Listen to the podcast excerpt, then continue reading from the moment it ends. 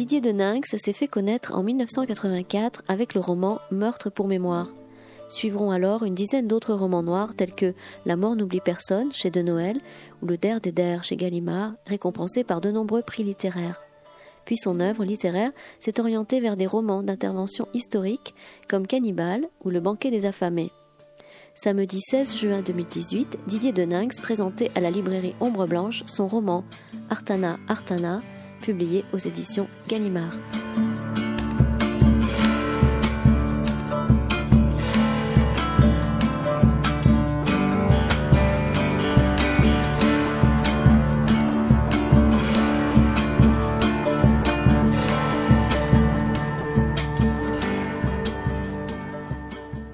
je vais laisser René Duclos s'entretenir avec euh, Didier Deninx, que je remercie d'avoir euh, fait quelques pas vers le sud depuis son 93 vers le 31. Et puisqu'on est dans les chiffres, Didier, je, je, je regardais là tout à l'heure euh, l'année de ta première venue à Ombre Blanche. Donc c'est 1983. Ouais. Tu aurais dit avant? Ah non, non, non, je non, pas avant. Non, non, c'est. voilà, parce que ton premier livre, c'est 1982, c'est ça? Ou... Euh, oui, le premier. Alors, c'est ton, en fait, tu es venu pour ton premier série noire. Voilà. Et hum, tu étais venu avec ton. Avec, euh, comment s'appelait-il, le directeur de. De l'époque, Robert Soula Avec Robert Soula, voilà. Et on avait fait. Euh, tu, tu, tu n'étais pas venu seul, d'ailleurs. Je crois que vous étiez deux, deux ou trois. On avait fait. Un... on n'avait pas confiance, donc. Ah, si, si. Et alors, je, ce qui est rigolo, c'est. Je, puisqu'on est donc dans les chiffres, je vais pas faire de numérologie, mais le, numéro euh, de ton premier, de la, de, alors c'est la, euh, non, c'est pas la dernière, c'est le pour mémoire. Meurtre pour mémoire, pardon. Euh, c'est le numéro 1945. Voilà, donc décidément quand même, ce 1945 doit vraiment servir à quelque chose parce que évidemment c'est un, une date euh, symbolique très forte et à la fois, euh, je, crois que finalement euh, tu n'auras jamais cessé de, de, de, de démarrer des, de, de, parler de choses qui ont démarré à partir de bien avant probablement, mais quand même 1945 est une date décisive. Et je, me souviens que je t'ai aussi accueilli euh, pas pour des débats politique, hein, euh, ton, ton travail euh, si important pour sur la question des rouges bruns et du négationnisme. Je crois que tu es venu au moins deux ou trois fois sur ces sur ce sujet qui t'a valu beaucoup d'inimitié, mais je, je, je, voulais te remercier vraiment là tout cet effort que tu as fait avec des coups à prendre, mais qui étaient des coups bon, malheureusement euh, nécessaire pour encore mettre en lumière des choses qui continuent malheureusement et même qui fleurissent encore euh, trop souvent. Bon, là, tu t'es attaqué euh, encore à quelque chose, mais je vais vous laisser en, parler. C'est, un livre, bon, c'est, pas un livre de la série noire, mais enfin, c'est un livre qui tout de même qui offre une certaine, une certaine noirceur, mais je crois que c'est aussi l'air du temps et tu es quelqu'un qui nous aura aidé chez tes nombreux éditeurs, chez Gallimard, chez Verdier, chez tes très nombreux éditeurs, à la fois dans tes livres pour les, pour les plus petits et puis pour, pour nous quand euh, si on, est, si on est grand, je ne sais pas, des fois j'en doute, nous aura aidé à, comprendre euh, ce monde. Merci et je te laisse t'entretenir. Euh, c'est à vous, René. Je te remercie. Merci beaucoup, Christian, pour cette présentation qui m'évitera de, récapituler tout, le, contenu, ou plutôt même les titres des très nombreux livres écrits par Didier Denin. Je, voudrais vraiment lui dire tout le plaisir que j'ai de le retrouver, puisque c'est notre deuxième débat pour ce livre, Artara Artara. Il vous dira après ce que ça veut dire, mais on lèvera le suspense assez vite. Euh, ce qui est intéressant, c'est que dans ce livre, notre dernière rencontre, qui remonte à deux ans, chose comme ça. Retour à Béziers. Vous étiez ici, votre personnage principal, qui était une femme qui avait passé la plus grande partie de, de sa vie à Paris, faisait le choix, un peu contraint, de revenir dans sa ville natale, Béziers. Et elle était persuadée qu'elle allait y trouver peut-être un autre confort de vie, en tout cas moins onéreux, et évidemment, c'était le choc, et c'est le, thème de votre livre, et on va retrouver un certain nombre de choses à Courvilliers, euh, qui est au cœur de votre, de votre ouvrage, qu'on peut trouver euh, euh, dans ce livre. Elle ne reconnaissait plus sa ville, gangrénée par l'affairisme, la corruption, la violence, la présence de l'extrême droite. Et dans votre dernier livre, on retrouve un peu ces mêmes constantes, mais ce retour se fait dans des circonstances un petit peu différentes, puisque le narrateur de votre récit, Christian m'a recommandé de ne pas trop dévoiler parce que tout le monde n'a pas lu le livre, mais il faut bien en parler un peu, Eric euh, va revenir euh, dans une ville qu'il a bien connue, où il n'a pas habité en permanence, euh, mais c'est un retour qui lui est dicté par les circonstances. Les circonstances, et on retrouve l'auteur de, de Polar, là aussi. Votre personnage est aussi beaucoup plus jeune. C'est un homme de culture, il est plus aisé, il dirige une clinique vétérinaire aménagée dans un grand domaine, vous en direz un, mot peut-être, qui fait la propriété de Louis Renault, et qu'il a acquis euh, pour aménager un hangar où il exerce son activité. Il a fait le choix, lui, de s'éloigner de, de Courvilliers, pour des raisons, quand on lit le livre, on comprend pourquoi, un choc, un grand choc, l'effondrement, je dirais l'effondrement, pour ne pas dire réellement de quoi il s'agit, de sa compagne qui était poétesse, Sylvia, et c'est un retour vers un passé qu'il a voulu fuir, en tout cas qu'il a voulu oublier. Alors euh, voilà le point de départ de, votre livre. Artara Artara s'inscrit un peu dans la continuité de vos livres précédents. Euh, vous êtes, euh, je crois, un, un homme qui travaille sur la mémoire, la mémoire des vaincus, la mémoire des oubliés de l'histoire ou de la grande histoire. Et je voudrais d'abord vous demander comment vous est venue euh, l'idée de ce livre. Vous me disiez en aparté tout à l'heure qu'il y a un choc, c'est l'année 2014, comment vous avez eu l'idée de créer ce personnage qui m'a un petit peu étonné parce que je me posais la question, vétérinaire euh, de milieu aisé, aimant les animaux, aimant son métier. Alors je me suis dit, ma question n'est pas provocatrice, est-ce que ça voudrait dire que finalement dans notre beau pays de France, euh, les animaux serait mieux traité, en définitive, comme le disait Dumont, que les, les pauvres dans nos propres pays, puisqu'effectivement, on voit qu'il a quand même des amitiés. Voilà. Mais du coup, il va replonger dans, dans le passé. Oui, oui. Euh, comment le, le, personnage de vétérinaire, c'est extrêmement simple. C'est-à-dire qu'à chaque fois, euh, moi, je, euh, pour bâtir des comment des, des intrigues, créer des personnages, je m'inspire de, de, ce que je rencontre.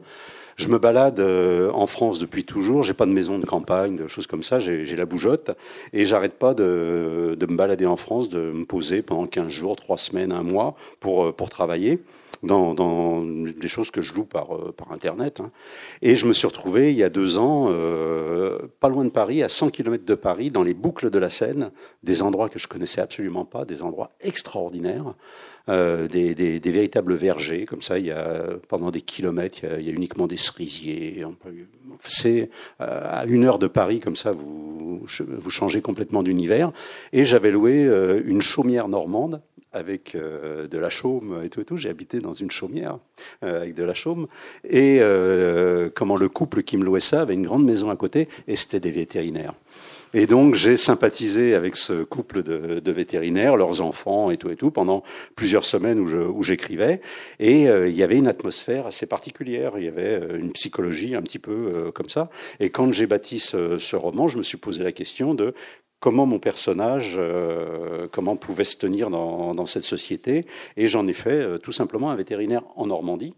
Et je l'ai mis dans un endroit différent, c'est-à-dire c'est quelqu'un qui, euh, comment, qui a une rupture, sa, sa femme euh, se retrouve en hôpital psychiatrique et ça va avoir une importance dans, dans l'intrigue, la manière dont le, le présent va, va percuter euh, la maladie mentale de, de, sa femme qui date d'une euh, d'une quinzaine d'années. Donc on va avoir ce, cette chose-là, l'intime et le collectif vont se, vont, vont se nouer. Et donc, euh, comment? Il est dans, un endroit juste à côté de là où j'étais. Il y a un endroit extrêmement, extrêmement euh, important pour euh, pour la culture, comment des, des, années 50, 60, 70. Ça s'appelle le Moulin d'Andé.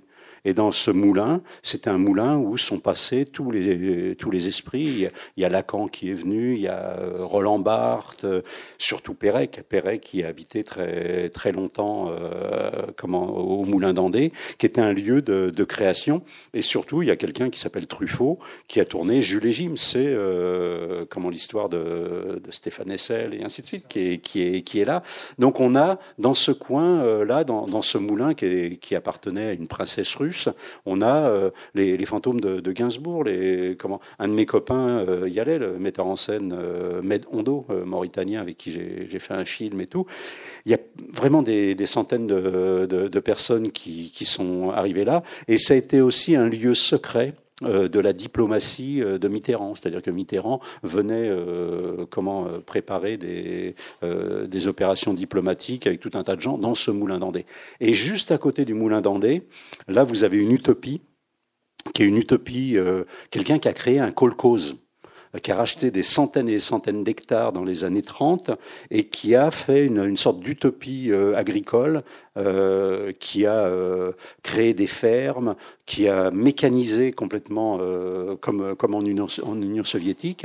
Et il y a un port qui était, qui était un port pour exporter tout, tout ce qui était produit là, les végétaux et, et, les bêtes. Et ce, ce personnage, c'était Louis Renault, le, le, type qui, comment, qui a créé les, usines Renault. Il avait un côté euh, colcose dans, dans sa tête. Et, comment, et il y a tous les vestiges de, de, de ça où il a mis des, un argent absolument incroyable. Et il y a des et tout est peint avec euh, ce qu'on appelait le verre Renault, le verre euh, Billancourt. Hein, les, les, voitures étaient et donc tous les volets sont encore en verre Billancourt euh, et tout. Et donc voilà, j'avais en, en, étant dans cette chaumière, j'avais ça de, devant les yeux et je me suis dit que ce serait le départ pour pour créer un choc euh, c'est quelque chose de très très paisible. C'est, euh, on est sur le temps long de, de, de l'histoire dans ces endroits-là. Et puis d'un seul coup, il y a la ville de Courvilliers qui va arriver. Et là, on est euh, vraiment pris, pris à la gorge. Donc voilà, le, le personnage de, de, vétérinaire répond. c'est-à-dire, je me, je me dans tout ce que j'ai écrit jusqu'à aujourd'hui, j'ai l'impression que ça ne changera pas, euh, j'utilise euh, ce, que, ce que je vis et je le, comment je le transforme en, j'essaie de le transformer en littérature. Donc voilà le, le, point de départ. Alors la première surprise de taille pour le lecteur, c'est la Thaïlande. Effectivement, on a du mal, euh, la, Thaïlande. Ah C'est-à-dire, l'enquête va démarrer là-bas, de Courvilliers à la Thaïlande, et effectivement, votre narrateur, votre personnage, c'est à la demande de la famille qui va essayer d'élucider d'abord le, vrai motif, c'est de rapatrier le corps d'une personne qu'il a bien connue. Le frère de, sa femme qui est en hôpital psychiatrique se fait tuer en Thaïlande. Et personne dans la famille euh, n'est capable. Donc lui est tout désigné, c'est le seul. C'est le seul à pouvoir. Alors la Thaïlande, justement, on a tous des images euh, bien en tête sur la Thaïlande. On les y retrouve. La drogue, le sexe, euh, etc., la corruption. Mais ce qui est étonnant aussi, c'est que entre Courvilliers et la Thaïlande, c'est pas à côté. Or, on va retrouver. alors, c'est le village mondial aujourd'hui. La, la, Thaïlande est aujourd'hui euh, un endroit où les affairistes, ou les, les, gens corrompus peuvent se retrouver. Sachant pour rappeler une chose qu'on a oubliée d'ailleurs, c'est le tsunami mm -hmm. 2004 qui a fait beaucoup de victimes, et le fait qu'on y cherche encore des épaves, c'est aussi mm. une terre d'aventuriers. Mais comment vous est venue cette idée de, la Thaïlande aussi? Alors, c'est deux choses. Euh, j'ai un copain, euh, comment? Que j'ai vu euh, tout petit. C'était une famille de, euh, comment, de la maladrerie à Aubervilliers d'un quartier, donc c'est vraiment des amis de toujours, qui est devenu skipper, qui, qui, est devenu aventurier, qui s'est barré aux Antilles, qui rapatriait des bateaux et tout et tout. Donc sa vie, c'est vraiment ça. Et puis il m'a raconté toute une histoire où il était chercheur d'or en Thaïlande, donc il avait sur des épaves et tout et tout. Donc il y a tout cet imaginaire comme ça qui habite comment les, les jeunes de, des banlieues. Il y a cette projection-là. Donc il y avait ça. Et puis il y avait une deuxième chose, c'est que, euh, comment j'avais vu euh, une série de, documents sur le fait qu'une euh, partie de la Thaïlande, vers Phuket, il y, a, une ville qui est la ville du sexe, de, tous les excès et tout, qui s'appelle Patong. Et à Patong, au cœur de cette ville comment, de, perdition, il y a un quartier qui s'appelle le quartier French Muslim. Euh, le quartier des, comment, des musulmans français.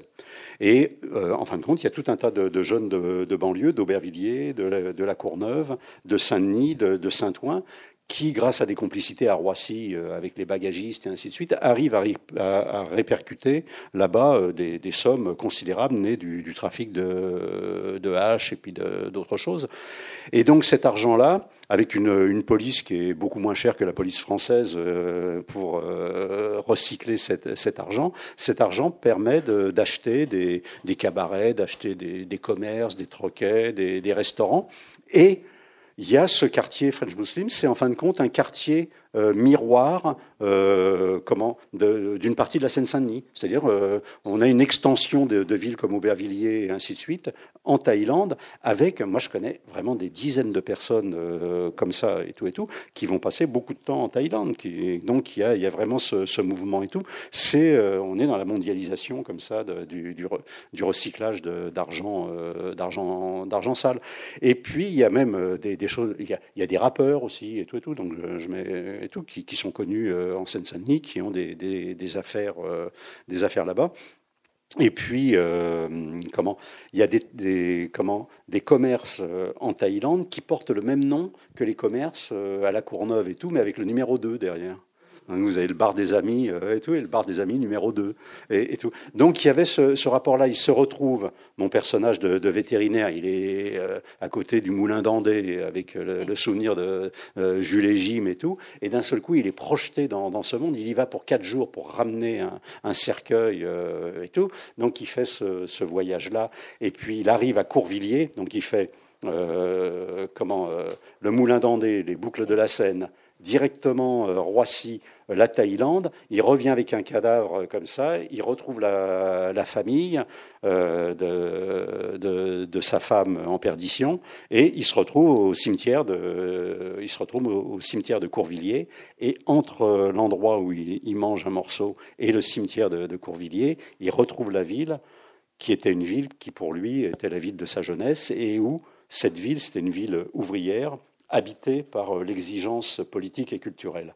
Et il se retrouve dans une ville totalement euh, implosée, où euh, un tsunami euh, de misère a submergé la ville, et la ville est entre les mains des, trafiquants et tout. Et peu à peu, il va s'apercevoir dans tout il va rester en fin de compte une dizaine de jours, et dans cette dizaine de jours, il va s'apercevoir que cette marée de, misère, cette marée de euh, euh, d'affairisme, de clientélisme, euh, et tous les clientélismes, de, l'argent, et puis des, idéologies religieuses, a complètement, complètement gangréné toutes les strates de, la, société et du pouvoir, du pouvoir municipal.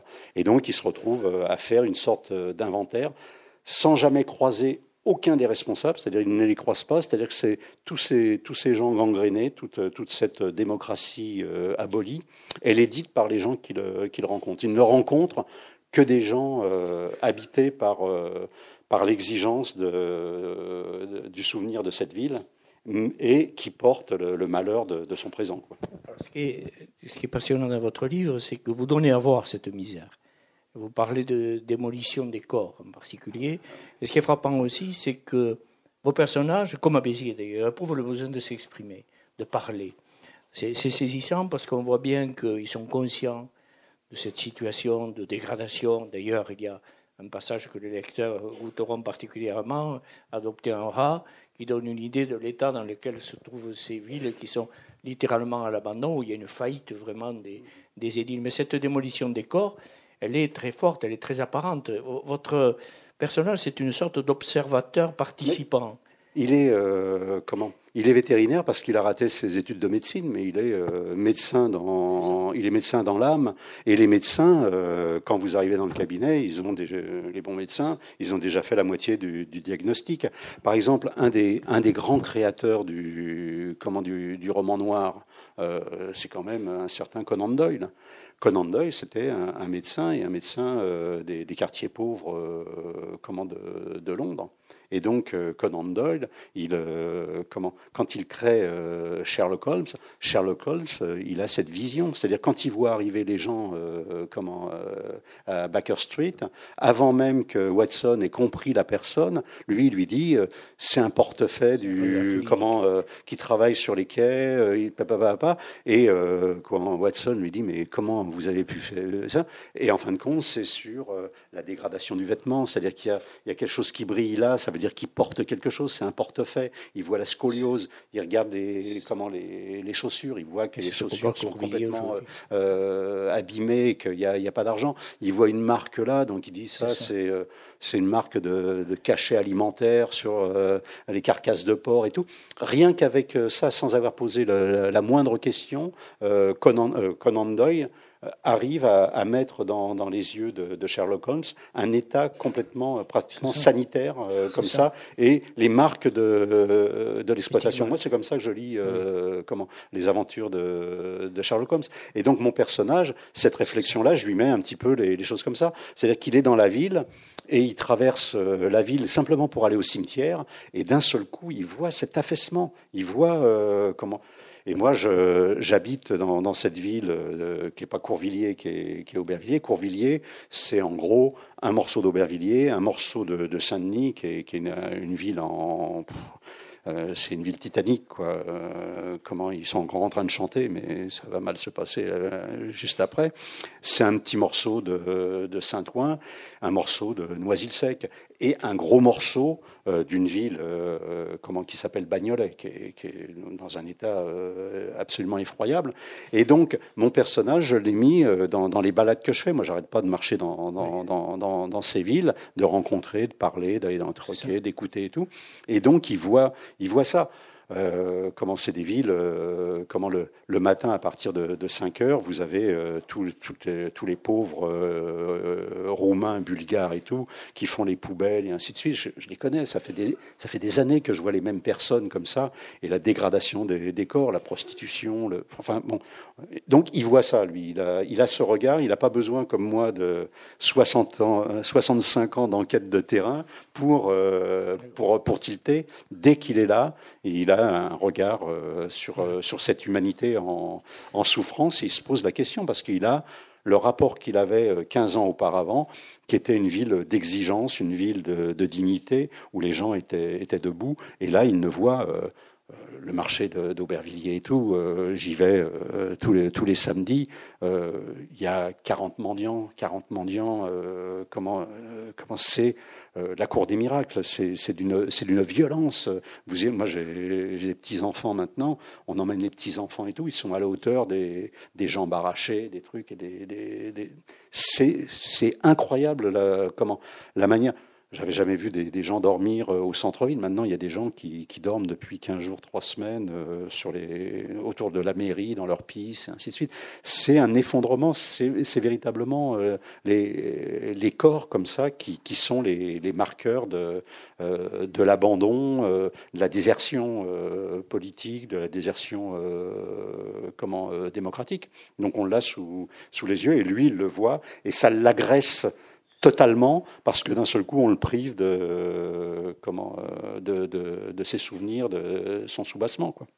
Alors euh, je, je, pensais une phrase de Durkheim la pauvreté aujourd'hui euh, qu'on analyse en termes monétaires, on pourrait la voir dans votre livre comme un fait social total parce qu'on a l'impression qu'il faut partir de là en définitive de la pauvreté et qu'elle génère effectivement le cumul des handicaps dont vous parlez génère beaucoup de problématiques importantes, dont la passivité, la perte de la, capacité d'agir, l'impuissance. On trouve ça dans votre livre, même chez les policiers, une espèce de résignation parce que cet effondrement dont vous parlez les entrave complètement. Et comment expliquer quand même, j'ai du mal à croire, qu'aujourd'hui on ne puisse pas appréhender la pauvreté en des termes autres communautaires ou, sous forme de ricanement euh, non, mais là, là, on est dans, dans autre chose. Euh, comment Moi, j'ai travaillé pour, euh, pour écrire le livre. Avant, j'ai essayé de comprendre les, les, les, mécanismes pour euh, pour pas avoir des, des, jugements à l'emporte-pièce. La, la, pauvreté en France, c'est 14-15% de la, de la, population française, c'est-à-dire 9 millions de, de, personnes qui sont sous le seuil de, de pauvreté. C'est les dernières statistiques.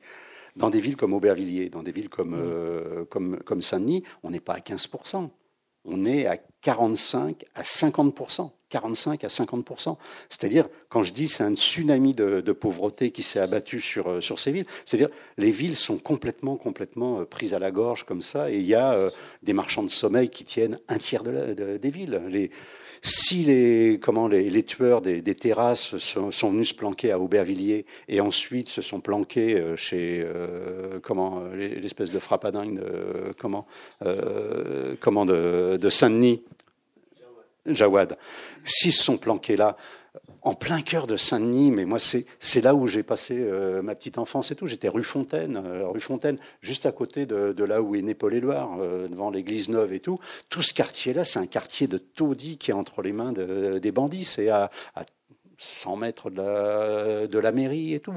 Ça, ça dure depuis des dizaines d'années. Donc il y a, y a des comment des villes qui sont en état d'abandon et qui sont abandonnées par euh, ceux qui ça. sont euh, soi-disant élus pour, euh, pour, pour, pour, pour les administrer. Donc on a tous ces phénomènes-là qui sont comment qui sont là. Quand on est dans une ville où il y a pratiquement la moitié de la population qui est sous le seuil de, de pauvreté, ça fait que dans une ville normale en France, une unité de consommation selon, selon l'INSEE, c'est 22 000 euros. À Aubervilliers, l'unité de consommation, elle est à 12 000 euros, presque la moitié. C'est-à-dire que une grande partie de la population, dès l'instant où ils ont euh, acheté, payé le loyer euh, pour une part aux, marchands de sommeil, et puis euh, acheté l'essentiel pour, pour survivre, il n'y a plus rien.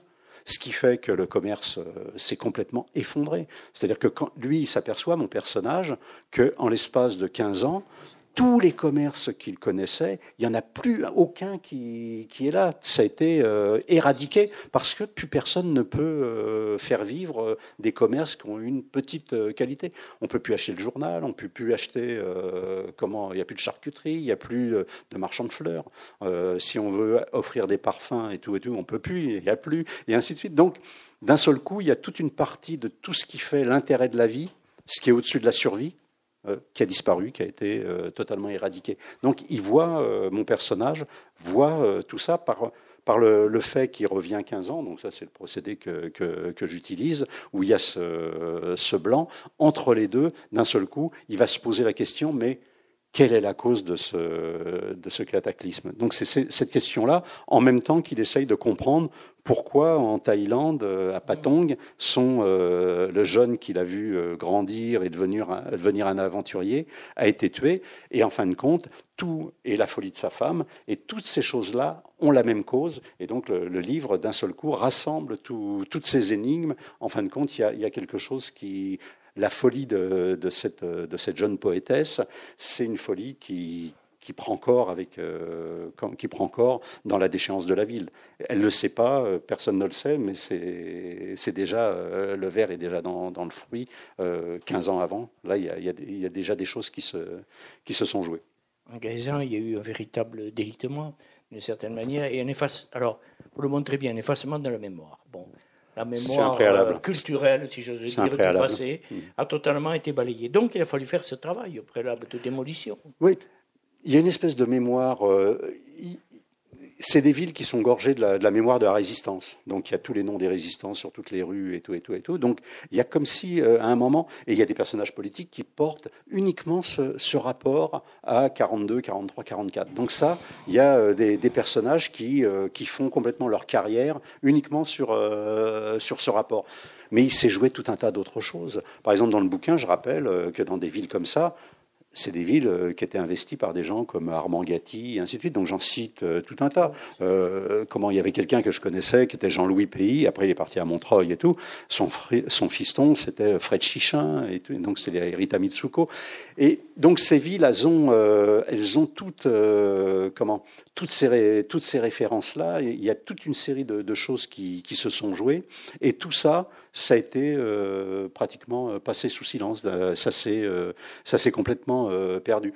Moi, comment il y a une dizaine de jours, je faisais une rencontre euh, comment, à Aubervilliers, dans, la librairie des Maupassants, et je rappelais que, comment une chose, euh, ma mère faisait partie d'un réseau d'aide euh, aux antifranquistes pendant les années 70. Euh, du, temps de, la fin de vie de, Franco. Et elle travaillait euh, comment dans les cantines d'Aubervilliers à faire des repas.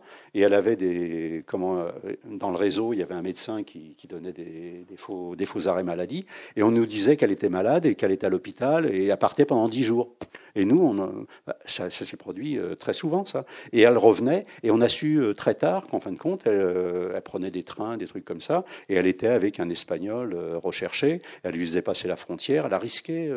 il y en a plein de gens à Aubervilliers, à Saint-Denis, un petit peu partout. C'est là où il y avait le. À Aubervilliers, c'était là où était la structure du, Parti communiste espagnol. Ils étaient, ils étaient là. Et ils se réunissaient euh, au dernier étage du foyer de jeunes travailleurs avec des gens que j'ai connus qui assuraient la, protection armée. Donc il y a ce rapport à, comment, à la lutte contre, contre le, les derniers feux du fascisme espagnol euh, qui sont là. Et ensuite, ma mère a participé à un réseau euh, en même temps, a participé à, l'aide au, Vietnam. Et à un moment, il y avait des négociations secrètes entre les Viet Cong, les Viet Cong du, du Nord-Vietnam, et le gouvernement américain. Et les, les Viet Cong étaient planqués parce qu'il ne fallait pas que les journalistes sachent où ils étaient. Et ils étaient planqués, cité Robespierre, ils étaient dans ma, chambre, dans ma chambre et la chambre de ma frangine. Et le type qui organisait ce, réseau, auquel euh, appartenait Lucie Aubrac, euh, c'était un certain Henri Martin. Sur les murs euh, de France, il y avait Libéré Henri Martin. Henri Martin, en 1954, il refuse de porter les armes contre, contre, pendant la guerre euh, euh, contre le Vietnam de la part de la France. Et puis, euh, il est condamné à la prison, dix ans de prison. Et là, il y a un poème extraordinaire de Jacques Prévert, qui a fait un film sur Aubervilliers, un des principaux dans l'histoire du documentaire qui s'appelle Aubervilliers. et, comment, et il va y avoir un portrait qui va être fait d'Henri Martin, qui est, qui est une merveille, signé Picasso. Donc, mais des, choses comme ça, on pourrait en, développer des dizaines et des dizaines et des dizaines. Et ça, c'est aboli. Donc tout, et ça structurait pour une part euh, un rapport. La guerre d'Algérie, euh, la manière dont, euh, dont, ces villes ont été aussi comment, des points d'appui de la Fédération de France, du, comment, du FLN, et puis sur ces villes-là, Aubervilliers, Saint-Denis, Pantin, principalement la, comment, la partie kabyle euh, la partie la, plus rebelle de comment euh, euh, ensuite aussi qui, s'est opposée fortement après dans comment dans les années 90 à l'islamisme du, GIA et tout. Donc il y a toute une série de choses, de, points d'appui dans, dans, ces villes qui sont foutus à la poubelle, qui sont portés plus, par pratiquement plus personne. C'est pour ça que je le mets dans, comment, je le mets dans, dans, mes bouquins. À chaque fois, je, je rappelle ce, genre de petites choses. Et il y a toujours des, des gens qui disent Ah, qu'ils le reprennent et qui pourront peut-être le, le, porter. Euh, comment Il y a quelqu'un qui a fait un gros, gros travail, par exemple, sur euh, tout le quartier euh, républicain espagnol qui s'appelle la, Petite Espagne, sur, sur le quartier du Landy, qui a été complètement effacé avec euh, le, Stade de France, et puis maintenant avec euh, l'arrivée des Jeux Olympiques, il n'y a plus rien. Donc euh, ce, territoire-là de, la petite Espagne disparaît complètement. Mais c'est des, repères qui sont nécessaires aujourd'hui et qui manquent à énormément, énormément de, gens. Alors, ce qui, ce aussi saisi le, lecteur quand on lit votre ouvrage, c'est euh, le, la violence, c'est-à-dire une violence, mais une violence. Alors, violence dont sont victimes principalement les femmes, on le voit bien, euh, prise de pouvoir des, salafistes dans, les banlieues, mais pas seulement, pas que, si j'ose dire, les et des, les mafieux. Des salafistes et tout, sur Saint-Denis, euh, il y a plutôt les frères. Donc, hein, donner des exemples, effectivement. Ils ont pris les, les commandes, effectivement, et une de vos héroïnes dit J'ai l'impression d'avoir retraversé la Méditerranée en retrouvant cette espèce de. Mais. Euh, pression sur elle, oui. Ce qui est rassurant d'une certaine manière, c'est qu'elle ne se laisse pas faire. Ah bah On voit bien qu'effectivement, il y a une, une, véritable fête de résistance, mais la violence, tout de même, dans, dans votre livre, cette violence, elle est directe. C'est-à-dire que ce sont des crimes c'est des violences autour de la drogue, des trafics d'armes, avec des mises à mort et des règlements de compte. Mais le point de départ, quand, quand je me suis autorisé, moi je, voyais le, le, désastre et euh, je ne savais pas comment, euh, comment réagir. En plus, c'est des villes où euh, il n'y a plus d'endroit de débat. On ne peut plus débattre, on ne peut plus dire les choses et tout. Il y avait un, un, café euh, juste à côté de chez moi, un café associatif et tout. La mairie a tout fait pour le, pour le faire fermer. Il y en avait un autre euh, avec des, comment, des Africains, euh, l'entremonde et tout. Ils ont tout fait pour le, pour le faire fermer en prenant prétexte d'une opération immobilière et tout. Dès l'instant où il y a un, un endroit de débat euh, indépendant comme ça, il est fermé et tout. Donc mon livre, c'est un endroit de débat que, que j'ai ouvert pour, pour tous ces, ces, ces endroits-là. Mais À Marseille, c'est pareil. Enfin, il y, a, tout un tas d'endroits comme ça. Mais le point de départ du, livre, quand, quand est-ce que j'ai décidé d'écrire? Parce que j'ai considéré qu'il y avait une urgence, une urgence à l'écrire. C'est 2013. 2013, en pleine nuit, il y a euh, des voitures de police qui arrivent au garage municipal, les, services techniques de Bagnolet, qui est une ville euh, front de gauche. À l'époque, maintenant, qui est, une ville euh, aujourd'hui socialiste écolo, hein, une, alliance socialiste écolo. Mais c'était une ville front de gauche dirigée par un maire communiste. Et la voiture arrive, les, gens investissent, les policiers investissent le garage municipal service technique, ils trouvent 11 kilos de cocaïne, et ils trouvent une douzaine de Kalachnikov, armes de guerre et ainsi de suite. Ils arrêtent le directeur, le directeur adjoint du garage euh, municipal, donc euh, les cadres euh, et tout et tout, qui sont les, les, trafiquants. On s'aperçoit après, déjà ça m'avait choqué, on s'aperçoit après que ces gens-là n'ont aucun diplôme, n'ont fait aucun concours, rien du tout, qu'ils ont été mis là par le fait du prince, c'est-à-dire euh, l'administration communale, le maire, et puis avec un préfet qui a signé les papiers euh, et tout et tout, il a fait confiance à, ça. Et puis euh, on s'aperçoit qu'ils sont pas simplement directeurs et tout et tout, ils sont gardes du corps du maire. Alors pourquoi ils sont gardes du corps du maire? C'est des boxeurs, c'est des types qui dirigent une association qui s'appelle le Boxing Beat de Bagnolet, BBB. Et ils, ont été pris pour leur vertu de, cogneurs, tout simplement parce que le maire, quand a fait des opérations immobilières il s'en est pas mis à plein les poches. Il voulait changer sa ville, euh, transformer sa ville. Et tous les requins de, la promotion euh, sont arrivés. Euh, ça a été le marigot. Et il pouvait plus sortir. Il pouvait plus tenir son conseil municipal. Donc il avait besoin de garde du corps pour tenir son conseil municipal. Et puis des types décidés. Il y a des vidéos qui existent de, de, ce que je vous dis. Et puis ensuite, il pouvait plus sortir dans, dans sa ville parce qu'il se faisait houspiller par, par les gens qui étaient mécontents. Le centre-ville de Bagnolet, on y va. Les opérations, après, quand elles sont lancées, euh, elles continuent. Et donc, il y a une grande partie du, du centre historique qui a été détruit euh, et tout, et tout, avec des, des, bâtiments. Il s'est refait une mairie euh, comment high-tech et tout et tout. Donc, il y avait un rejet. Et dans cette, euh, dans cette configuration avec ces gardes du corps et qui, qui tiennent le conseil municipal et qui lui permettent de, de, circuler dans la ville, il y a un type qui, euh, comment, euh, dans l'administration communale, qui, qui va placer ces, ces gens-là un petit peu partout et qui va faire un organigramme à sa main. Le syndicat CGT de, de Bagnolet, euh, s'aperçoit du, désastre euh, en cours et puis de l'image de la ville qui, explose, il commence à se renseigner sur ce directeur général des services. Et ils s'aperçoivent qu'il n'a pas les diplômes pour, euh, pour, exercer. Et donc, il y a un dossier qui a été fait à sa main pour le mettre ça. Et le syndicat CGT porte plainte contre, contre lui. Et il gagne. Il gagne devant le tribunal administratif et tout. Et le type qui usurpait depuis 6-7 ans ce poste. Il est viré parce qu'il n'avait pas les, ça. Et puis, euh, on s'aperçoit que euh, comment il, avait des, appartements de fonction euh, et tout, où il y avait des jeunes femmes qui avaient beaucoup de conversations. qui, hein, et il est condamné à payer 58 000 ou 68 000 euros et tout et tout. C'est hallucinant. C'est hallucinant. Et puis, ce personnage, ce personnage, euh, qui normalement, avec un, un, pédigré comme ça, on, lui dit euh, allez travailler à Corbeil-Essonne, allez travailler euh, à Levallois-Perret, chez Balkany, chez comment, chez Dassault, paix à son âme. Qu'est-ce qu'il fait? Il arrive et il va être l'organisateur des élections pour le compte du maire d'Aubervilliers. Donc voilà, donc je me retrouve avec, euh, avec ça sous les yeux. Donc c'est des choses totalement, totalement euh, vérifiables.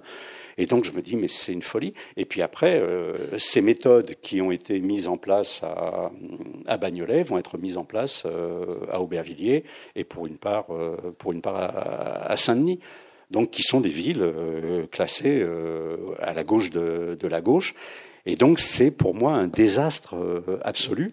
Et donc pour porter, pour porter, porter cette histoire, j'invente, j'invente pas parce que Courvilliers, c'est une ville que, que j'ai créée en 1986. Et donc j'ai pas mal euh, utilisé Courvilliers, qui est une sorte de, comment, de ville composite qui me permet de parler de l'évolution de la banlieue.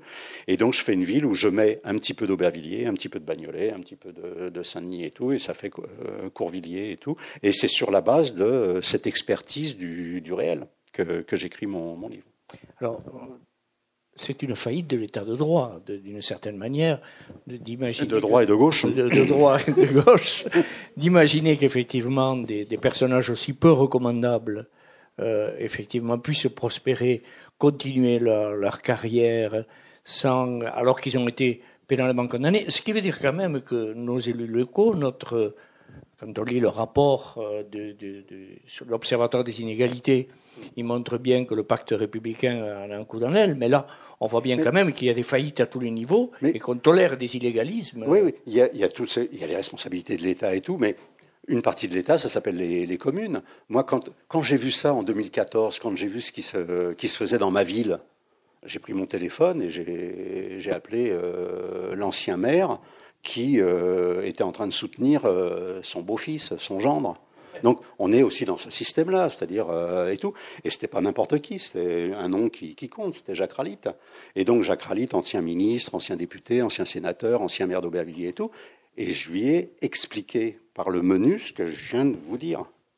Et je me suis aperçu au fil qu'il était exactement au courant de la manière dont son beau-fils s'était accoquiné avec ses gens pour reprendre la mairie euh, d'Aubervilliers à euh, comment un socialiste qui avait piqué euh, comment ce, territoire. Donc c'est quelque chose d'extrêmement extrêmement violent. Les conséquences, les conséquences, c'est que le principal agent électoral, principal agent électoral de la reconquête de cette ville, il est embauché juste après comme directeur du principal service euh, municipal d'Aubervilliers, 250 personnes sous ses ordres. Euh, c'est le service où il y a les femmes de service euh, et tout, il y a beaucoup, beaucoup.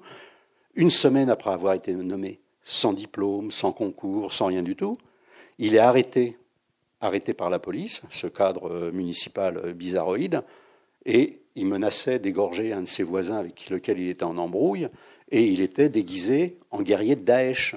Et la police fait une euh, perquiche chez lui et trouve du matériel euh, comment islamiste.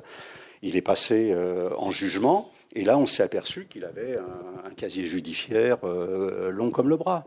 Donc voilà, moi j'ai ces choses-là devant, devant les yeux. Les gens d'Aubervilliers n'en parlent pas. C'est-à-dire, il y, a, tout. Les, gens de, Bagnolet ont une grande difficulté à en parler. Et il y a ça qui, qui s'est installé sur, pour moi, ce système-là, il s'est installé euh, dans des villes comme Bobigny aussi, qui sont à droite, dans des villes comme euh, Saint-Ouen, qui sont, qui sont à droite et tout, mais ça concerne un quart de, un quart de la Seine-Saint-Denis. Un quart de la Seine-Saint-Denis, il y a plus ou moins ces, ces systèmes-là et tout. Juste pour, euh, pour finir, il y a un camion qui s'approche du garage municipal de Saint-Denis, quelques temps plus tard, toujours après, après 2014. Là, c'est les douanes qui arrivent, qui arrêtent le camion, c'est euh, les employés municipaux qui conduisent le camion. On est dans, euh, avec Elliot Ness, là. Et là, c'est les douanes qui arrivent. Derrière, il y a 600 kilos, 600 kilos de, de hashish. Et le garage municipal était le, point névralgique du trafic de, de hash sur toute la ville de Saint-Denis, qui est une des villes les plus affectées par le, par le trafic de, de, de hash. À tel point que le maire, a été obligé de, privatiser le service. Euh, il n'a pas privatisé que celui-là parce que euh, d'un seul coup, euh, il peut plus du tout tenir une partie de son administration communale. Et tout ce que je suis en train de vous dire, ça passe pas dans la presse nationale, ça passe pas à la radio, ça passe pas à la télé et ainsi de suite. Mais moi, je le vis, donc et, je vous appelle à vérifier tout ce que je suis en train de, vous dire. Dès l'instant que vous avez les clés, vous, vous, cherchez et vous avez tout ça avec les noms des, avec les noms des gens et tout. C'est une faillite et cette faillite, cette faillite, euh, elle est sur euh, l'importance du trafic euh, de la cam, hein, l'industrie, l'industrie parallèle de, la cam. Les points de, les points de, comment de, diffusion de la cam, par exemple à Bagnolet, la capsulerie, on estime c'est entre 35 000 et 40 000 euros par jour. 35 000 ça nourrit des, milliers de personnes euh, sur, euh, sur ce territoire. Et personne n'est euh, capable d'ordonner du travail, d'ordonner de l'espoir, et ainsi de suite à tous les gens qui sont, qui sont ça. Mais il y a cette explication-là. Il y a l'explication de la misère endémique, de, des, des, survies, des, des, trafics, du business et ainsi de suite, qui, qui sont vraiment endémiques. Mais il y a aussi, il y avait la, la perte de mémoire, mais il y a aussi l'abolition, l'abolition de la démocratie sur ces territoires. L'abolition de la démocratie remplacée par le clientélisme à outrance. Aubervilliers, 85 000 habitants. Normalement, il devrait y avoir 55 000 inscrits sur les listes électorales. Il y en a 25 000, même pas la moitié. Sur les 25 000, 60% d'abstention. Il reste 12 000 votants. Il y a trois listes au deuxième tour. Vous pouvez être maire avec 4 500 voix. C'est-à-dire que vous représentez 6 de la population. Le maire qui a été élu avec 6 et avec euh, un travail d'agents électoraux qui finissent euh, sous la bannière de Daesh et qui finissent en tôle, Qu'est-ce qu'il fait? Au bout de deux ans, il, tellement il est incapable de servir le clientélisme qu'il a appelé de ses voeux pour être élu, il démissionne. Il représente rien, il démissionne.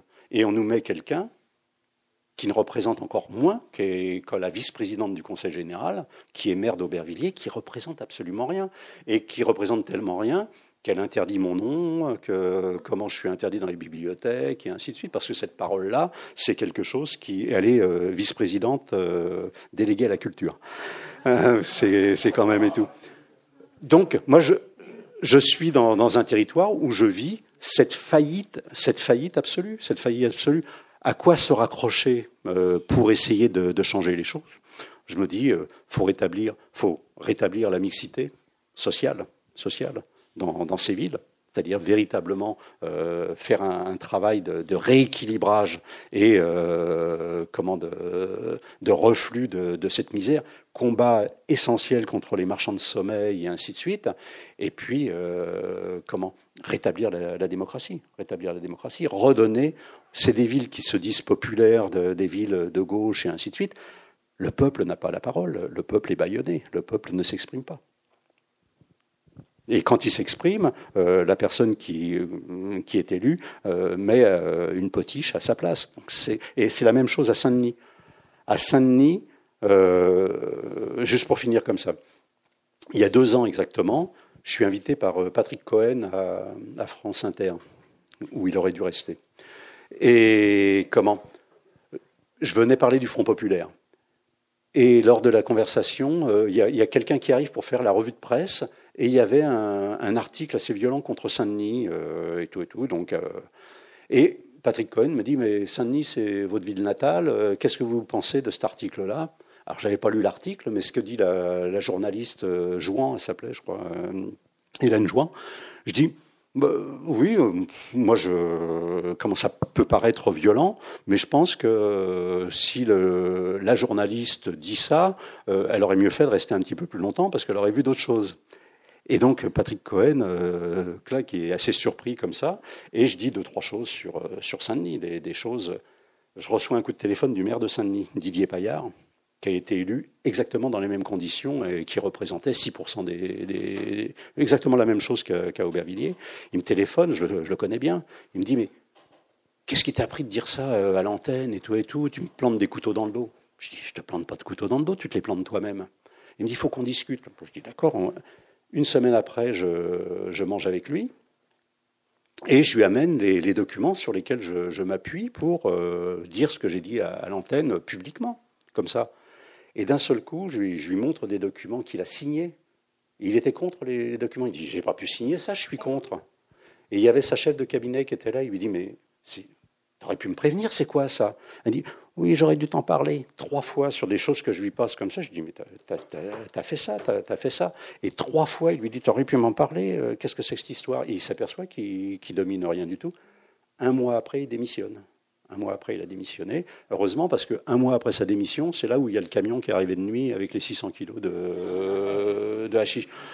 On, est dans, dans, dans cette. Euh, donc, mon bouquin Artana, il, il s'appuie sur, euh, sur tout ce, cet effondrement de, et tout, et l'intrigue policière, l'intrigue sur le crime de, de, Thaïlande et tout, il me permet, par le truchement de, mon vétérinaire, de, de, parler de, tout ça, qui est vraiment frappé d'omerta sur, euh, sur ces territoires. Il y a une véritable omerta. C'est-à-dire que dès l'instant où on, comment, où on parle de la manière dont euh, les dealers ont été euh, associés à, comment, à la reconquête, conquête de pouvoir et tout, et aussi euh, comment des, fractions euh, vraiment euh, de, l'islam politique.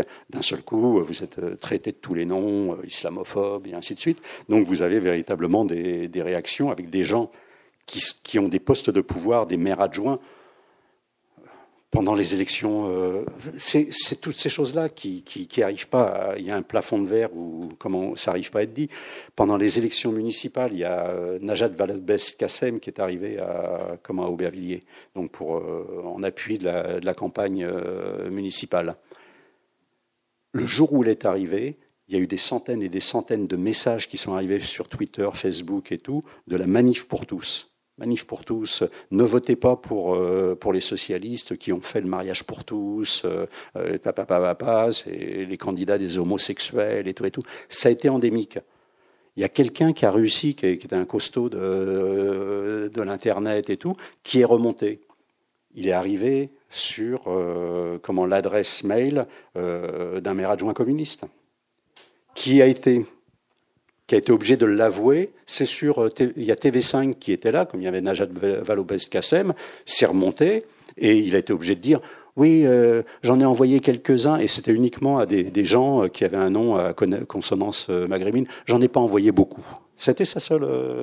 et là, c'est un des, des piliers de, de, la municipalité euh, actuelle c'est un effondrement. C'est-à-dire cet effondrement euh, populaire, c'est-à-dire tous les gens qui ont euh, abandonné euh, la politique, qui ont abandonné même l'inscription et ainsi de suite, ça laisse la place à, à ça, c'est-à-dire à une, à une, incroyable médiocrité du personnel politique qui fonctionne pour une grande part sur tous les clientélismes, tous les clientélismes. Hein, sur, qui, qui, sont, qui sont alignés les uns, les uns après les autres. Donc voilà. Euh, euh, après, on va pouvoir chanter euh, le temps des cerises, mais c'est le, le, sujet du bouquin est celui-là. Quoi. Voilà, et circonstance aggravante, effectivement.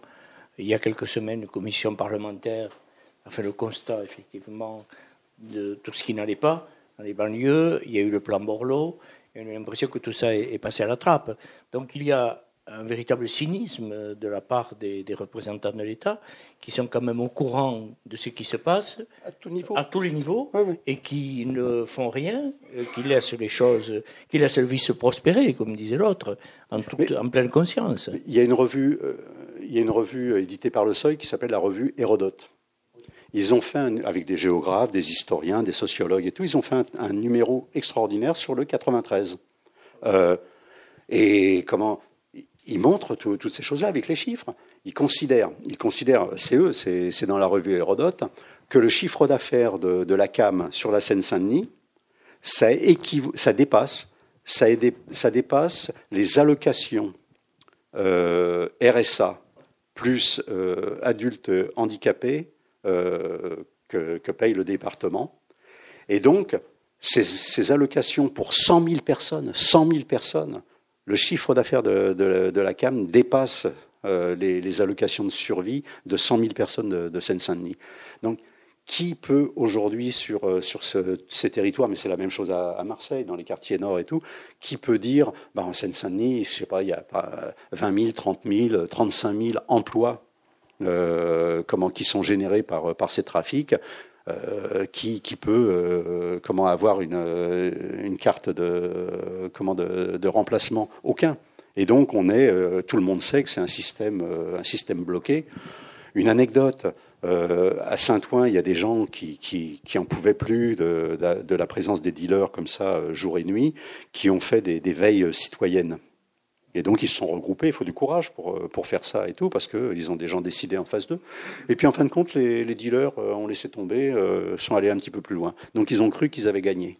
À la fin du mois, à la fin du mois, dans les boîtes aux lettres, il y avait des enveloppes, et dans les enveloppes, il y avait euh, le montant du loyer pour, pour les gens de, du bloc. Et donc la, la veille citoyenne s'est éteinte après ça on est devant un problème vraiment très très très très compliqué. Hein. Donc euh, c'est un problème. On a laissé s'installer et ce, ce, trafic à outrance, il est dans des poches et sous, souvent des poches, enfin toujours des poches d'extrême pauvreté. Hein. Ça va ensemble des disparitions de la démocratie, place du clientélisme, pauvreté, euh, marchand de sommeil, euh, euh, population flottante, échappant aux statistiques et tout. Et donc on a des poches comme ça, on a des poches à Marseille, on a des poches dans la région de, de, Lille, et on a une, la poche la plus importante qui est oui, aussi dans, dans, des villes comme, comme Toulouse, mais des poches plus limitées, et puis des poches vraiment très très très très très importantes à, comment, en Seine-Saint-Denis. Et l'État, mais pas que l'État, l'Europe envoie un signal euh, comment sur, euh, sur, ce, sur ce problème qui n'est pas le seul problème qui va conduire euh, comment, à l'effondrement de, la classe politique, hein. mais le signal est extrêmement violent. C'est-à-dire, il y a un mois et demi, l'Europe a décidé d'intégrer le trafic de drogue dans le PIB. Alors aujourd'hui, euh, comment l'argent du comment l'argent de la drogue, ils l'ont estimé à 3 milliards en France. Les spécialistes penchent plutôt sur 4 euh, à, 5. Mais il y a 3 milliards qui viennent d'être intégrés, là c'est il y a un mois et demi, dans le PIB, et ça a permis au PIB d'être augmenté de 0,15%. L'argent de la pour le moment la prostitution parce que c'est intégré en Allemagne et en France, il y a encore euh, le fait que la prostitution peut être considérée comme un succédané de, de l'esclavage.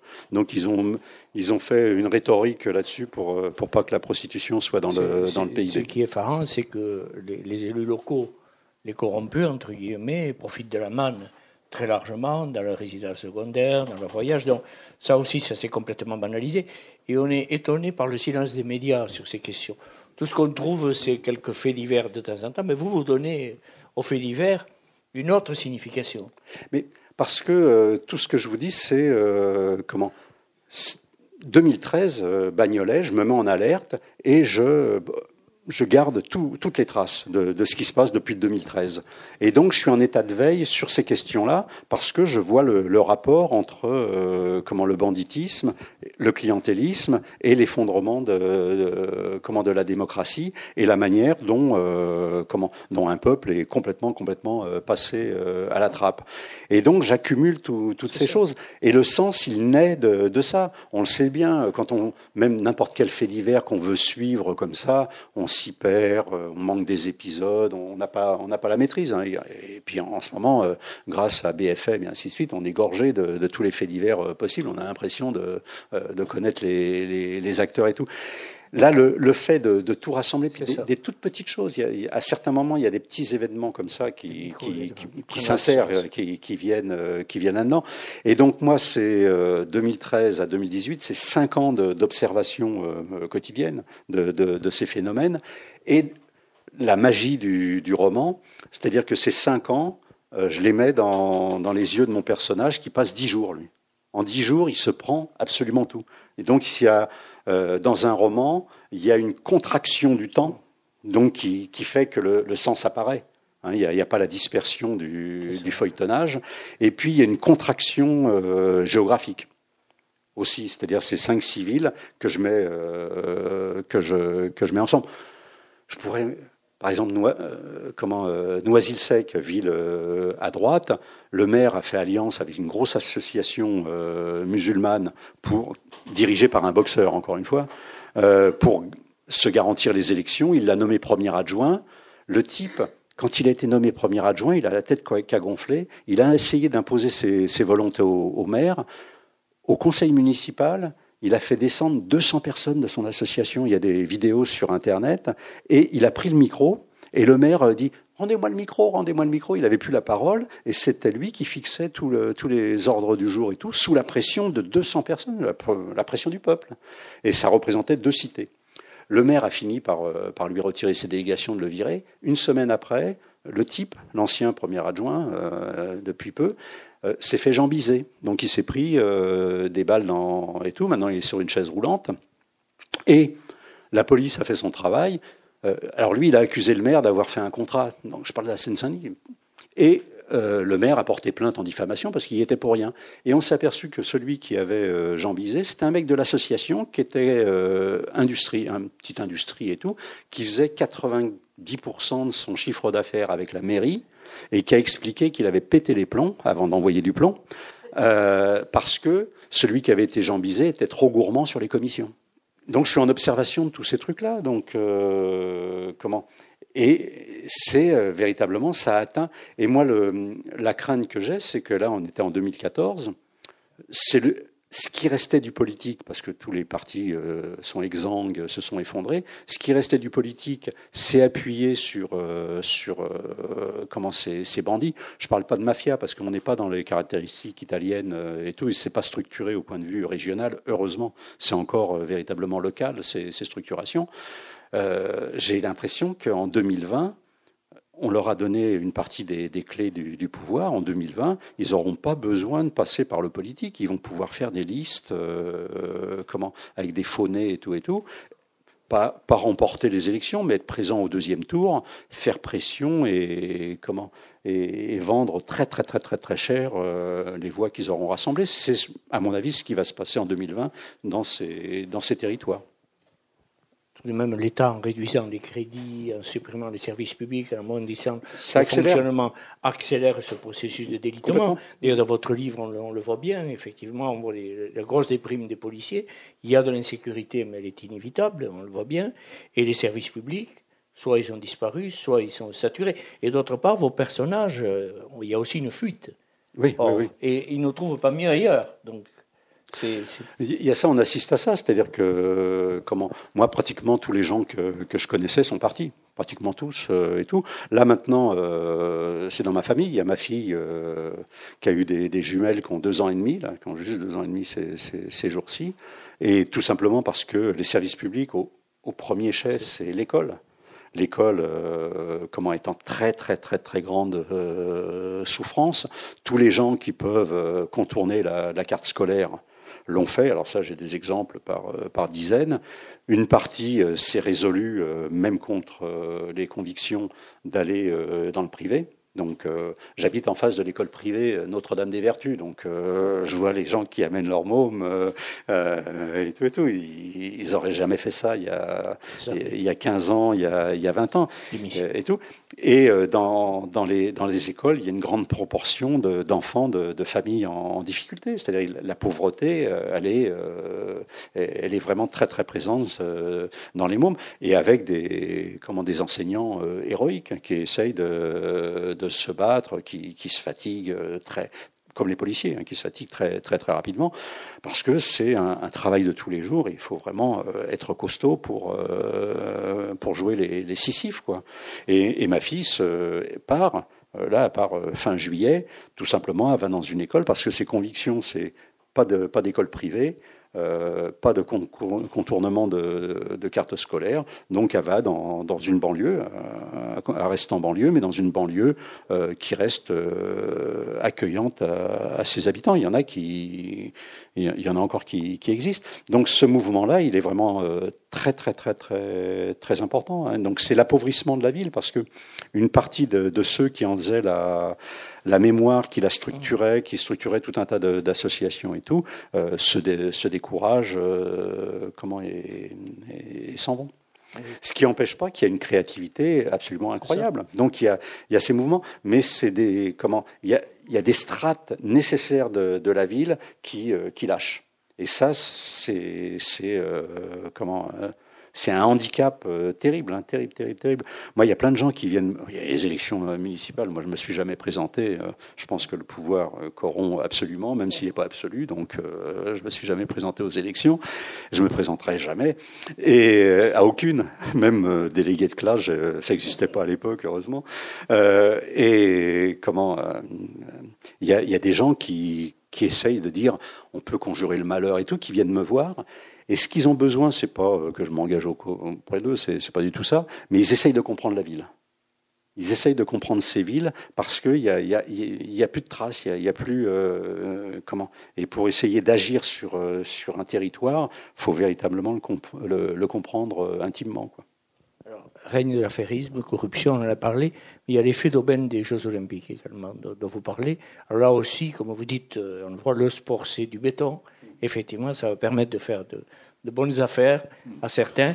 Et on n'est pas, moi je disais dans ce rapport, qu'il ne faut pas espérer pour les jeunes qui sont là d'avoir des recrutements, puisque manifestement, soit ils ne sont pas formés, soit, comme on le disait en aparté, il y aura des travailleurs détachés.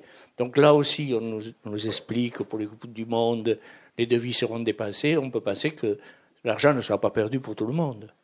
Oui, oui, non, mais il y a ce décalage. Hein, il y a comment il y a un manque de formation euh, extrêmement, extrêmement euh, important et tout. Donc, une grande partie des emplois qui sont euh, qui sont offerts par les constructions, l'arrivée des infrastructures, ça correspond pas au degré de qualification de, des gens qui sont là. Donc, il y en a une partie il y a des gens quand même qui, qui bossent pour euh, pour faire en sorte qu'une partie des, euh, des, des, jeunes quoi soit formés sur euh, sur ces chantiers. Donc il y a il y a quand même des efforts qui, qui sont faits. C'est pas c'est pas l'apocalypse, mais il y a il y a véritablement des comment des, des déficits vraiment très très très importants. Là on, on, le voit. Et donc le miracle des, des Jeux Olympiques, la manne qui qui va arriver comme ça. J'ai l'impression moi on voit les on voit les mouvements il est impossible, il est absolument impossible que euh, comment les Jeux Olympiques de 2024 euh, qui vont se dérouler euh, principalement sur ces territoires-là, hein, Saint-Ouen, euh, Aubervilliers, Saint-Denis, Le Bourget et ainsi de suite, ça va être les Jeux Olympiques les plus propres de l'histoire des Jeux Olympiques, c'est-à-dire qu'il n'y aura rien dans le sang des athlètes. Il est impossible que les équipements soient sur un océan de cam. Vous allez à la gare de Saint-Denis, c'est le monde du crack. Vous allez euh, comme en porte de la chapelle, c'est effrayant, effrayant, effrayant, effrayant. Il y a des centaines de, de fantômes, euh, comment, qui euh, essayent de, euh, de récolter 3, 4, 5 euros. Le, la bouffée de crack et tout, c'est 5 euros. Et qui vont se, se shooter et tout. Ils sont là. Qu'est-ce qu'ils sont, où ils étaient avant? Ils étaient à Stalingrad, ils étaient euh, comment à Max Dormois, à Château Rouge et ainsi de suite. Et peu à peu, par euh, la, la, spéculation immobilière, par euh, le fait que le mètre carré dans ces coins-là atteint 7 000, 8 000 euros, d'un seul coup, ils sont repoussés euh, par, par tout un tas de, de, mécanismes et ils arrivent en proche banlieue. Et là, il va y avoir une université de sciences sociales qui, qui va être créée, le campus Condorcet, plus les Jeux Olympiques. Et donc, il y a des, tous ces mécanismes-là, euh, il y a, il y a 7, 8, 6 ans, 7 ans, il y a 6 ans encore et tout, ça va repousser euh, toute cette euh, population. C'est-à-dire, le travail qu'il y a à faire, c'est un travail de prévention, c'est un travail de soins, c'est des comment des, des sommes, des moyens, des, des moyens importants, euh, comment euh, curatifs et, et préventifs ça en prend pas le chemin. On le voit tous les jours avec les, mesures qui sont prises par, euh, le, gouvernement actuel. Donc ce sera un déplacement de, ça. Ils vont quitter euh, l'enceinte des, Jeux Olympiques pour aller vers, euh, je sais pas où, euh, Villeparisis, Mitry-Mory, Aulnay-sous-Bois, Villepinte, Sevran déjà, Sevran et ainsi de suite. Moi, je, je vois véritablement ce, ce phénomène. C'est ce qui s'est produit sur Paris. je vois pas pourquoi cette dérive euh, qui est dictée par les, nécessités de la reconquête urbaine de, ces territoires, euh, ça, cesserait. Quoi. Alors, ce qui est sidérant aussi, ce sera ma dernière euh, remarque et question, c'est le fait que le plan Borloo, qui n'était pas révolutionnaire, mais était balayé de revers de main avec une petite phrase assassine, dont je dirais, à titre personnel, Mal Blanc, qu'elle est à la fois viriliste et racialiste, de la part de notre président, et que d'autre part, des commissions parlementaires qui ont quand même expertisé la situation. Donc, ce qui me paraît très grave, c'est qu'il y a une connaissance précise de ce qui se passe là-bas et une espèce de rejet. La banlieue, comme euh, l'a dit un journal, est renvoyée elle-même euh, avec mépris, avec condescendance. Est-ce que ce n'est pas lourd de conséquences pour l'avenir? Oui, pas la, banlieue, hein, une certaine banlieue, parce que les banlieues sont extrêmement diverses. Moi, je suis là je passe euh, l'avenue Jean Jaurès, je me retrouve dans une ville qui s'appelle Pantin.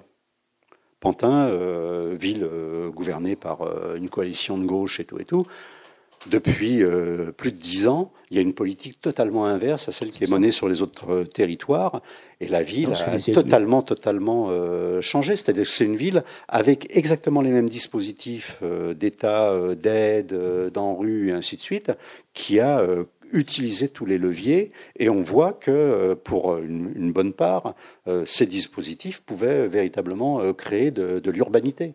Donc, c'est bien la médiocrité de, de nos élus. C'est-à-dire, les responsabilités de l'État, elles partent euh, d'en haut, mais avant, euh, moi, je n'exclus pas euh, comment le pouvoir municipal, c'est un pouvoir d'État. Hein, il a une responsabilité pleine et entière à, son échelon. Et on voit que, comment, sur des territoires différents, une ville comme Montreuil, une ville comme Montreuil qui a accueilli euh, les gens chassés par la, spéculation immobilière euh, de, Paris. C'est une ville euh, qui a des difficultés, qui a, une, partie de, sa population plus de 20% qui est, qui est en état de, pauvreté, mais qui a essayé de travailler sur tous ces, toutes ces questions de, mixité, qui n'a pas passé de deal avec l'islam politique et ainsi de suite. Ils sont restés véritablement ce qu'ils, ce qu'ils étaient. Et donc c'est une ville qui, ça grince, mais ça arrive à fonctionner. Dans les autres villes, euh, la mienne, euh, il y a les discours de, de, la mer euh, et tout et tout. Cette ville doit rester ouvrière. Qu'est-ce que ça veut dire aujourd'hui à proximité, ville ouvrière et tout? C'est c'est une ville où, où, sont, euh, où, habitent euh, des, des travailleurs des, et ainsi de suite. Mais ce concept de ville ouvrière, d'un seul coup, c'est quelque chose qui est hors sol. Et puis, nous nous battrons jusqu'au bout contre la gentrification et les bobos. C'est-à-dire, les gens qui arrivent à Aubervilliers, la ville est dans un tel état de, de, déstructuration, de souffrance et tout. Les gens, c'est pas des bobos qui arrivent. Il y en a qui arrivent, qui viennent voir quand il y a un article sur Aubervilliers en disant venez à Aubervilliers, le, prix du mètre carré est à 3000 euros, euh, ça va monter à 6000 avec les Jeux Olympiques. Donc il y a des gens qui arrivent en disant bonne affaire. Ceux-là, quand ils voient l'état de la ville et la, difficulté, ils reprennent euh, leur bagnole, ils viennent pas en métro parce que s'ils arrivent par le métro 4 chemins, euh, ils sortent même pas du métro, ils repartent. Et ceux qui arrivent, qui viennent, moi je les connais, j'en fréquente euh, pas mal, c'est des gens qui peuvent plus vivre à Paris, qui étaient euh, dans un 30 mètres carrés ou 40 mètres carrés, avec le deuxième gosse qui arrive et tout, et ils sont, ils sont éjectés de Paris. Et donc là, vous avez des, comment pantins avec des, des gens qui, qui, saisissent les opportunités, et puis d'autres qui sont arc-boutés sur une position idéologique complètement euh, comme ça, et qui font le malheur de, de, de, de leur ville.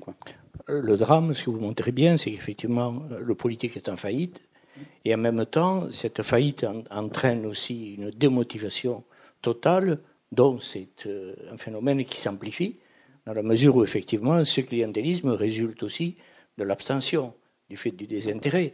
Donc là, il faudrait aussi conscientiser, si j'ose dire un peu plus, les habitants qui donnent l'impression de, les, laisser filer un petit peu les choses ou d'être passifs, alors même que le politique, c'est la capacité d'agir collective également. Et cette capacité-là, elle est gravement altérée.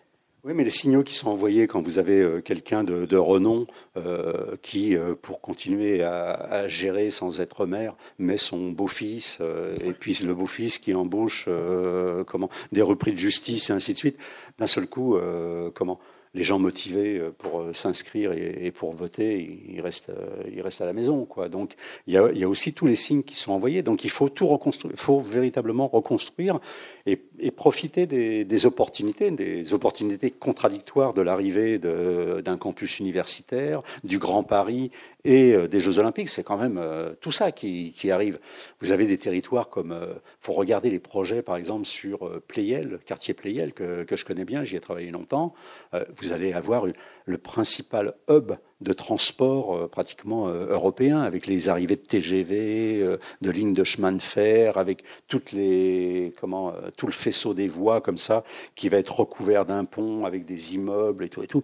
Quand vous regardez ça avec la Cité du cinéma, une grande partie du cinéma français se crée en Seine-Saint-Denis. Tous les anciens entrepôts qui ont été transformés en... Donc l'usine à rêve, l'usine à rêve, elle est là en même temps c'est là où euh, comment où il y a euh, Besson, euh, comment pas l'ancien ministre Luc et ni ni l'écrivain Luc Besson et tout et vrai ouais ouais il y a des studios sur comment sur les trucages, sur les jeux vidéo et tout et tout. Il y a une créativité absolument immense hein, qui, est, concentrée sur sur, sur, ce, sur ce territoire. Donc il y a, ça qui est en train de comment d'arriver. Donc voilà.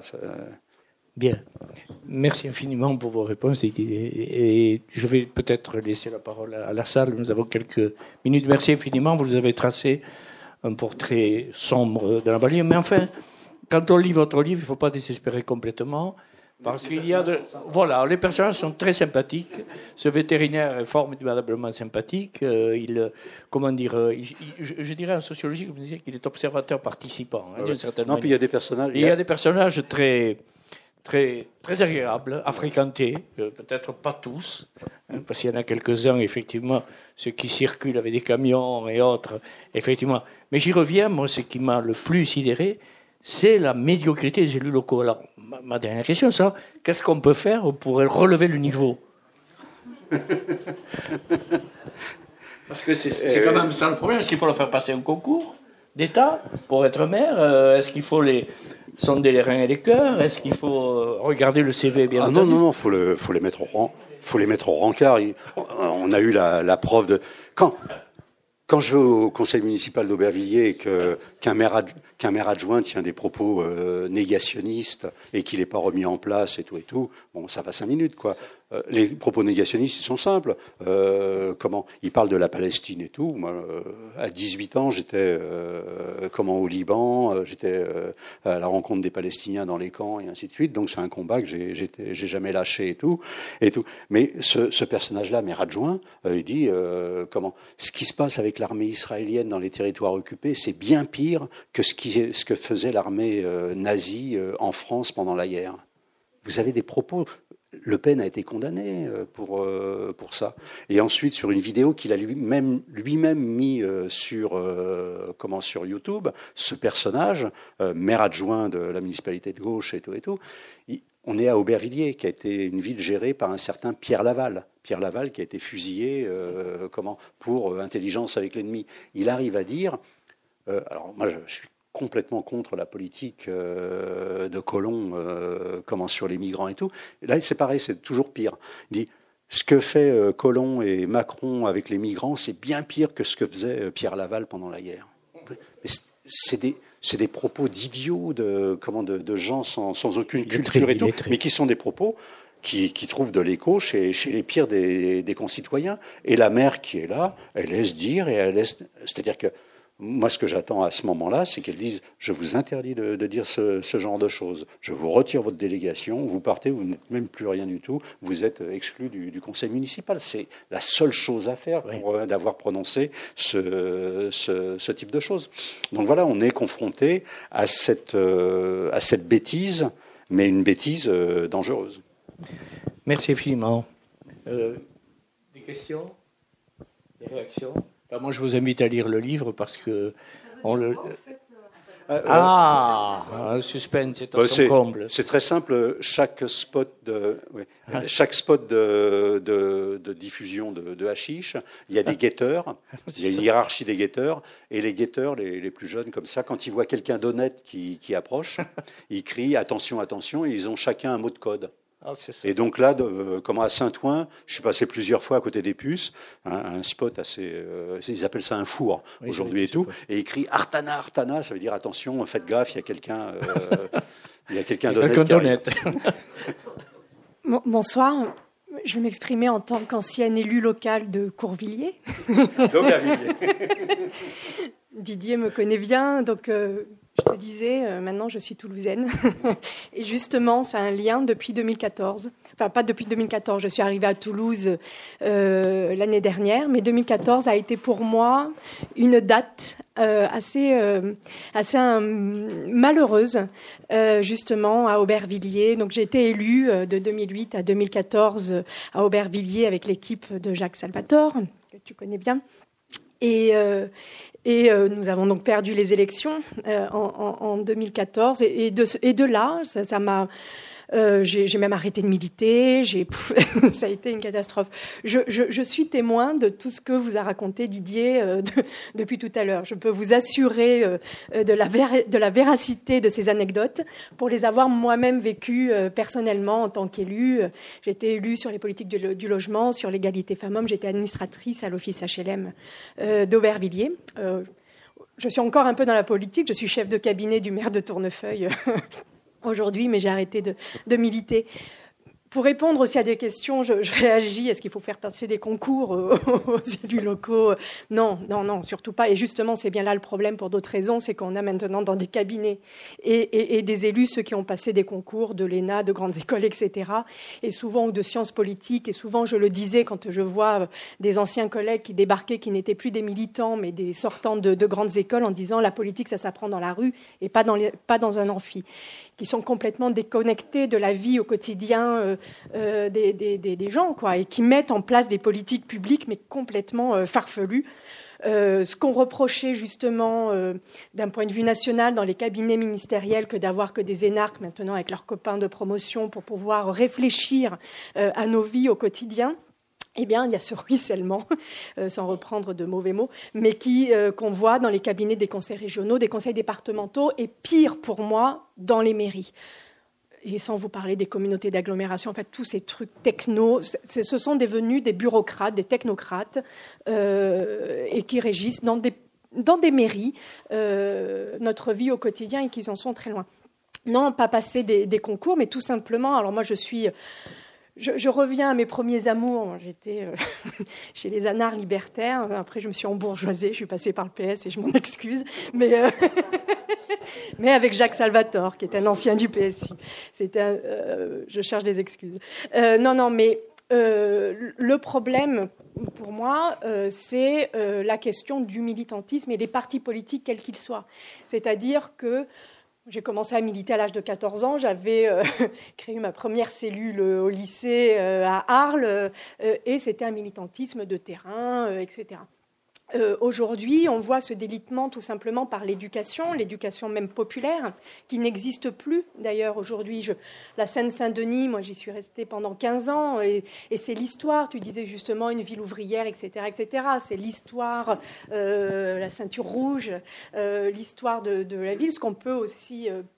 bon, tout ça pour dire que dans un parti politique, pour y avoir euh, milité pendant des années, vous avez ce qu'on appelle vulgairement, ce qu'appellent les, les, responsables les alimentaires.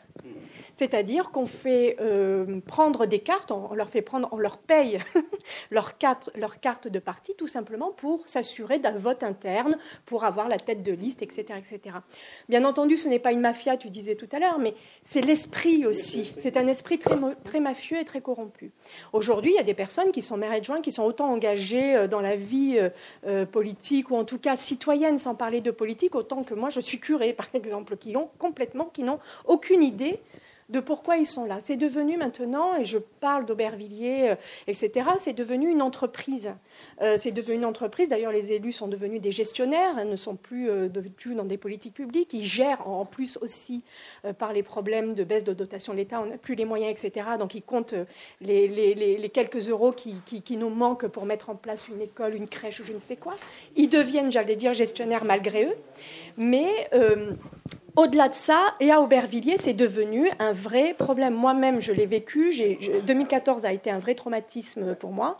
Euh, euh, la, défaite à une élection, ça fait toujours un petit peu mal, mais ça a été très violent. C'est la première fois que je me fais cracher dessus dans la rue quand on est monté avec, euh, je ne sais pas si tu te souviens, c'était la vindicte populaire, c'était énorme voilà, craché dessus, traité de salope par un maire adjoint euh, de l'ancien temps, euh, qui, voilà, qui est devenu, euh, qui est un grand maire adjoint aujourd'hui, c'est vraiment une violence qu'on a laissé propager. C'est aussi, ce sont des territoires, j'aime pas dire territoires, ce sont des villes qui, qui, sont complètement laissées à l'abandon par, par l'État.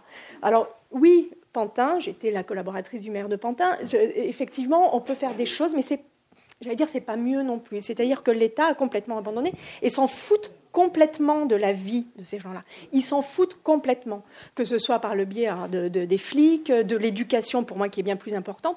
On s'en fout. quels que soient les, gouvernements qui se sont succédés. Donc, donc voilà, je ne vais pas retenir plus longtemps, mais vraiment, 2014 a été pour moi personnellement une date assez charnière. J'ai remis tout en cause et j'ai quitté la ville d'Aubervilliers. Je suis aujourd'hui euh, euh, à, Toulouse et je vous remercie euh, d'accueillir Toulousain Occident qui est vraiment très sympa. Mais, mais voilà, et je, suis bien heureuse de te revoir ici, finalement, non pas sur la place de la mairie, entre l'église et la mairie, Juste, merci beaucoup. En tout cas, c'est enfin, c'est enfin, c'est vraiment précieux ce que, ce que vous faites parce que vous avez une connaissance du terrain et vous transposez ça dans, dans un outil qui est le roman et, et euh, on a envie que peut-être quelqu'un le prenne, l'adapte au cinéma ou en documentaire pour que, que ça touche plus de monde encore. Et je pense qu'on fait tous le, le, le, constat de ça dans tous les jours, dans notre travail ou tout simplement dans notre lieu d'habitation où on voit peu à peu euh, arriver, voilà, les, pieds d'immeubles, ça tire les pieds d'immeubles, et, et, pour rentrer euh, dans le hall, on se fait fouiller et on se fait accuser de, voler la marchandise, et c'est tout un système qui s'organise autour de ça, et on se dit, euh, on les voit, il y a la patrouille, les, les, policiers disent, mais au final, ça bloque au niveau de la justice. Euh, nous, on, on, fait des choses ça, et, ben, et en même temps, voilà, c'est systémique en fait. Et donc, par contre, on peut aussi poser le regard sur des choses, des alternatives qui se développent en France aussi et qui sont très intéressantes et partout dans le monde et qui nous sont héritées, comme vous disiez, vous, de l'anarcho-libertaire, euh, tout ce qui est la théorie euh, de l'écologie sociale et du municipalisme libertaire de, Murray Bookchin, qui est actuellement en expérimentation avec du confédéralisme démocratique euh, donc au Kurdistan syrien. C'est quand même pas non plus super sympa comme ambiance, donc c'est très dur. Et, pourtant, donc la, question de le refus, l'abandon, en effet, de créer un, État-nation qui génère justement euh, une politique, une nation, euh, une, identité pour euh, de l'Assemblée populaire, de rues, de quartiers, avec des mandats révocables, des assemblées absolument paritaires, hommes-femmes. En fait, quand la démocratie s'effondre, il faut la reconstruire depuis sa base. Et en fait, là, on est dans un État euh, pré-fasciste, à tous les niveaux. En effet, on est dans, il n'y a plus d'autorité, mais l'autoritarisme se développe. Et, euh, et, typiquement, voilà, à l'échelle de la France, c'est une autre, c'est une autre échelle, mais il y a Science. Euh, dans les années 2012-2013, voilà, il y a un projet, un énorme projet de centre commercial à Science qui est 1200 habitants. Euh, le maire signe pour ça. Il y a une pétition. Il y a 800 habitants qui signent contre ce centre commercial, ce méga centre commercial qui va se développer dans ou à très grande proximité du centre-ville, c'est-à-dire flinguer totalement le, commerce de, de proximité, euh, les artisans, etc. Il regarde la pétition, 800 sur 1200, il dit non, je continue.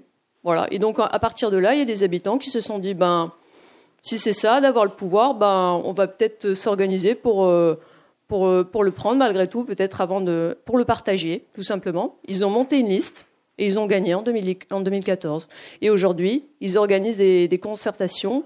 Le PLU, le plan local d'urbanisme, est absolument, à travers, euh, avec des, réunions, euh, travaillé en lien, parce que c'est très politique aussi, l'occupation du, sol. Qu'est-ce qu'on qu qu'on dit euh, pour, quelle, destination on donne à telle ou telle parcelle? Qu'est-ce qu'on veut? Euh, et donc, c'est une question aussi d'échelle. Il y en a certains qui disent aussi que la métropolisation, enfin peut-être que l'avenir, la vraie décentralisation, c'est aussi la désurbanisation. Quand on, centralise trop, c'est aussi la, critique euh, de l'écologie sociale, critique du capitalisme, critique de, la centralisation des pouvoirs et du coup euh, de la démocratie de, de, délégation. Et en fait, on ne peut pas non plus critiquer les personnes du fait qu'elles n'ont plus de pouvoir parce qu'en tant que l'organisation politique, avec la délégation, nous, nous, on l'a plus. On, on, concerte sur des choses qui n'ont plus euh, vraiment d'impact politique dans le quotidien. Et donc, euh, c'est vrai que la France, là, on arrive à un moment. Ça va, ça va, ça va. On sent qu'il y, a des théories de fondements qui sont liées avec tout ce qui est l'écologie. Parlons aussi des grands projets inutiles. Depuis quelques années, voilà, il y a, une grande contestation de, de tous ces projets. Il y a des, il y a une force populaire qui s'organise. Il y a une immense répression, on l'a vu avec euh, Notre-Dame-des-Landes. Et on va, on va peut-être accéder à un point qui fait que l'esprit révolutionnaire français va peut-être se réactiver. Et, euh, et un grand travail est à venir. Parce que par contre, le temps qu'on qu qu devra donner à reconstruire la société, c'est pas celui du, du, capitalisme et du travail et des loisirs. C'est une, une, une société à refonder entièrement. Et on le fera on le fera tous ensemble, mais c'est une grande perspective à mon avis en, tout cas, il y a des alternatives. Ne nous faisons pas euh, illusionner par, ce défaitisme et, euh, cette, corruption et ce clientélisme, etc. Mais ça nécessitera un immense courage et, créativité, mais, nous pouvons le faire.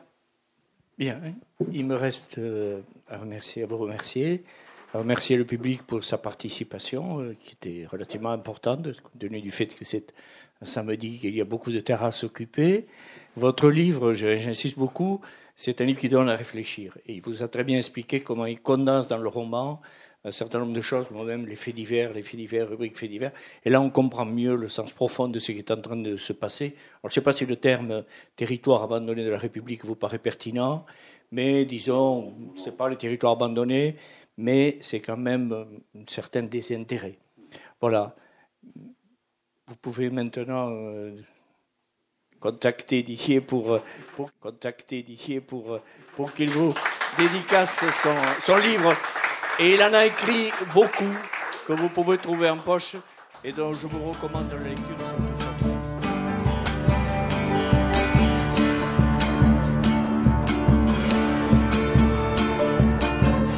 Le livre de Didier Deninx, Artana Artana, est paru aux éditions Gallimard. Vous venez d'écouter une rencontre enregistrée samedi 16 juin 2018 à la librairie Ombre Blanche.